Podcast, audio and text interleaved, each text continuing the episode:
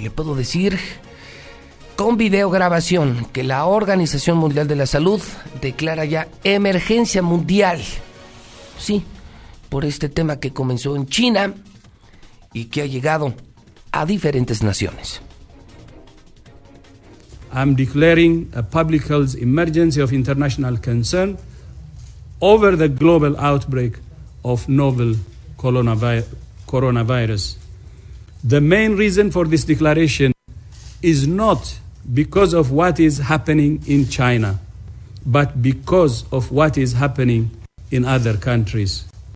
Our greatest concern is the potential for the virus to spread to countries with weaker health systems and which are ill prepared to deal with it.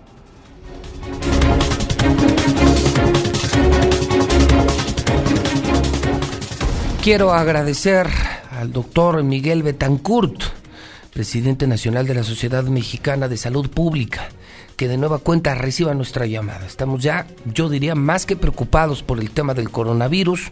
Hace semanas hablábamos, doctor, de la cepa, del virus, de la focalización.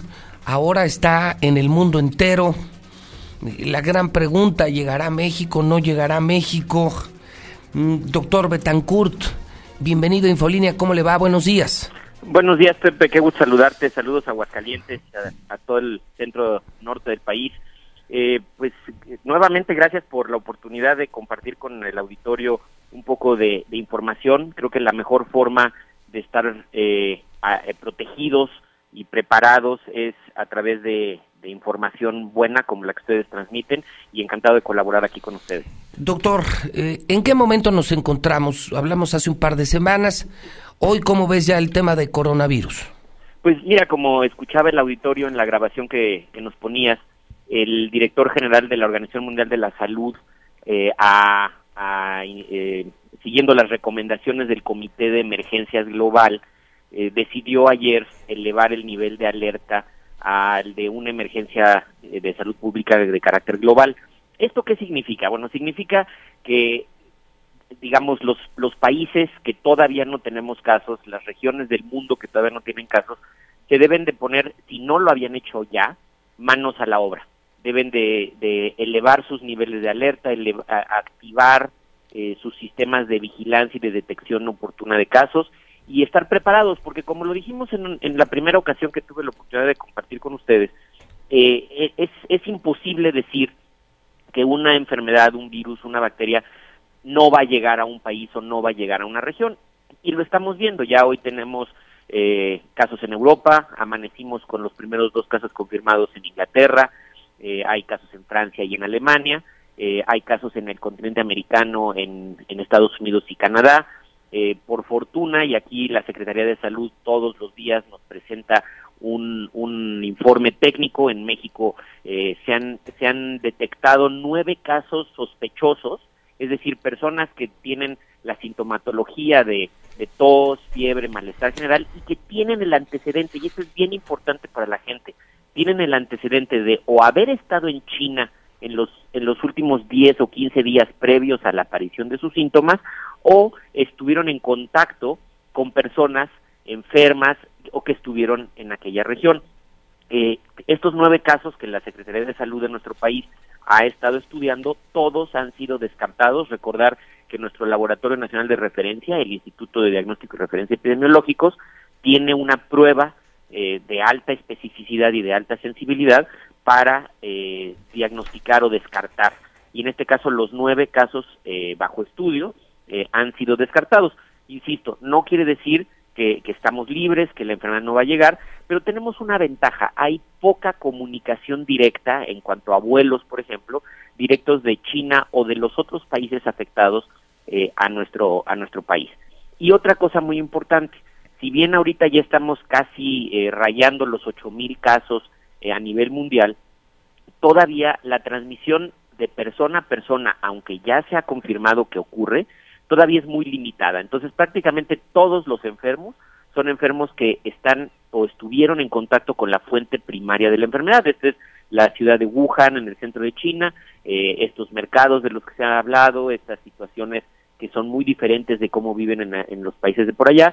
Este, y ahorita lo que nos toca es estar al pendiente de lo que nuestras autoridades nos vayan indicando. Doctor, eh, obligado a preguntar esto. ¿Crees que llegue a México? Sí, creo que hay mucha probabilidad de que llegue a México. Eh, ¿Cuándo? No sabemos. Eh, mientras más tiempo tarde en llegar es mejor porque entonces podemos ir aprendiendo más de recordar que esta es una nueva enfermedad que antes del 31 de diciembre la humanidad no conocía. Entonces estamos viendo cómo se comporta, qué tan contagiosa es, eh, qué, qué, tan letal, es decir, cuántos de los enfermos que llegan a ocurrir se mueren, a quiénes afecta más, en este caso estamos viendo que afecta más a, gente mayor, de, mayor edad, o gente con mayor con enfermedades crónicas como enfisema, eh, enfermedades del corazón, eh, diabetes, este tipo de situaciones.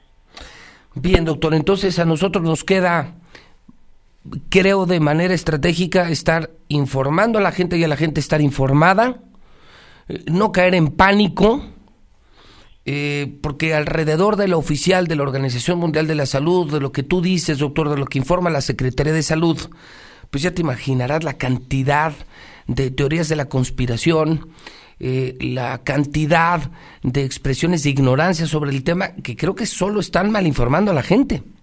Y, y, tienes toda la razón, y es, es un riesgo, es, es una actitud de gran irresponsabilidad, eh, y, y, por eso es, es tan importante el papel que ustedes, los medios, eh, juegan, el que la gente, digamos, ahora, así como hay acceso a información mala, pues también hay mucha información, la Universidad Nacional está emitiendo información muy puntual y muy útil, la propia Secretaría de Salud, el INS, es decir, todo el, aparato del Estado eh, está generando información muy, muy práctica, que es la que le recomendamos a la gente seguir.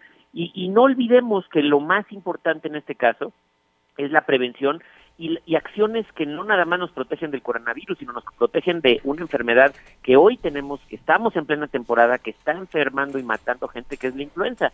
Y, y, aquí las medidas para influenza son las mismas para el coronavirus y que nos deben de, servir para todo. Es lavarse las manos con frecuencia, tres, cuatro veces al día, con agua y jabón. Si no tenemos agua y jabón, usar alcohol gel.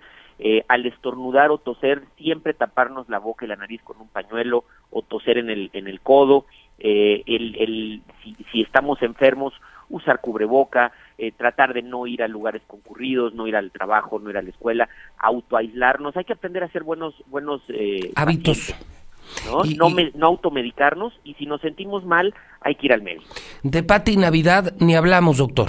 No, no, no, no tiene sentido. No tiene sentido. Bien, doctor. Entonces, lo cierto es que llegará y lo cierto es también que hay que estar informados y lo cierto es también que hoy no sabemos si puede ser menos grave o más grave que la influenza, por ejemplo pero ahorita la evidencia que hay es que es menos grave que la influenza. Ok. Doctor, un millón de gracias. Estaremos en comunicación permanente. Pepe, estoy siempre a sus órdenes, ¿eh? Y un saludo a todos por allá. Muchísimas gracias. Es el doctor Miguel Betancourt, ni más ni menos, ¿eh? ¿eh? Yo no hablo con cualquiera. Presidente nacional de la Sociedad Mexicana de Salud Pública. Es decir, la mejor fuente de México sobre el tema, el que más sabe del tema. Entonces, eh, pues estamos frente a un tema serio, no hay que exagerar. Muchos mitos han surgido en las últimas horas. ¿Qué es lo cierto y qué es lo falso?